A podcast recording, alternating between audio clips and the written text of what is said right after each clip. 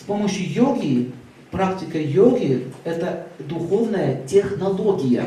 Это не религия, это не вера, это технология, с помощью которой ты избавляешься от этих вот качеств. И эта наука требуется учителя, который тебя научит, как развивать свое сознание. Разница с понимаете в чем? И есть второй путь.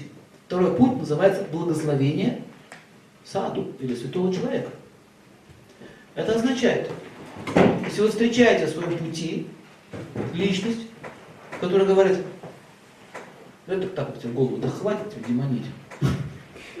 Ой, что это я, правда, с ума-то схожу. Называется благословение. То есть можно получить благословение. В этом смысл паломничества.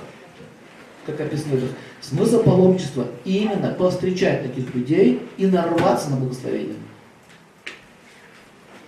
Понятно? Когда вы приходите в святые места, вы, там обычно кто?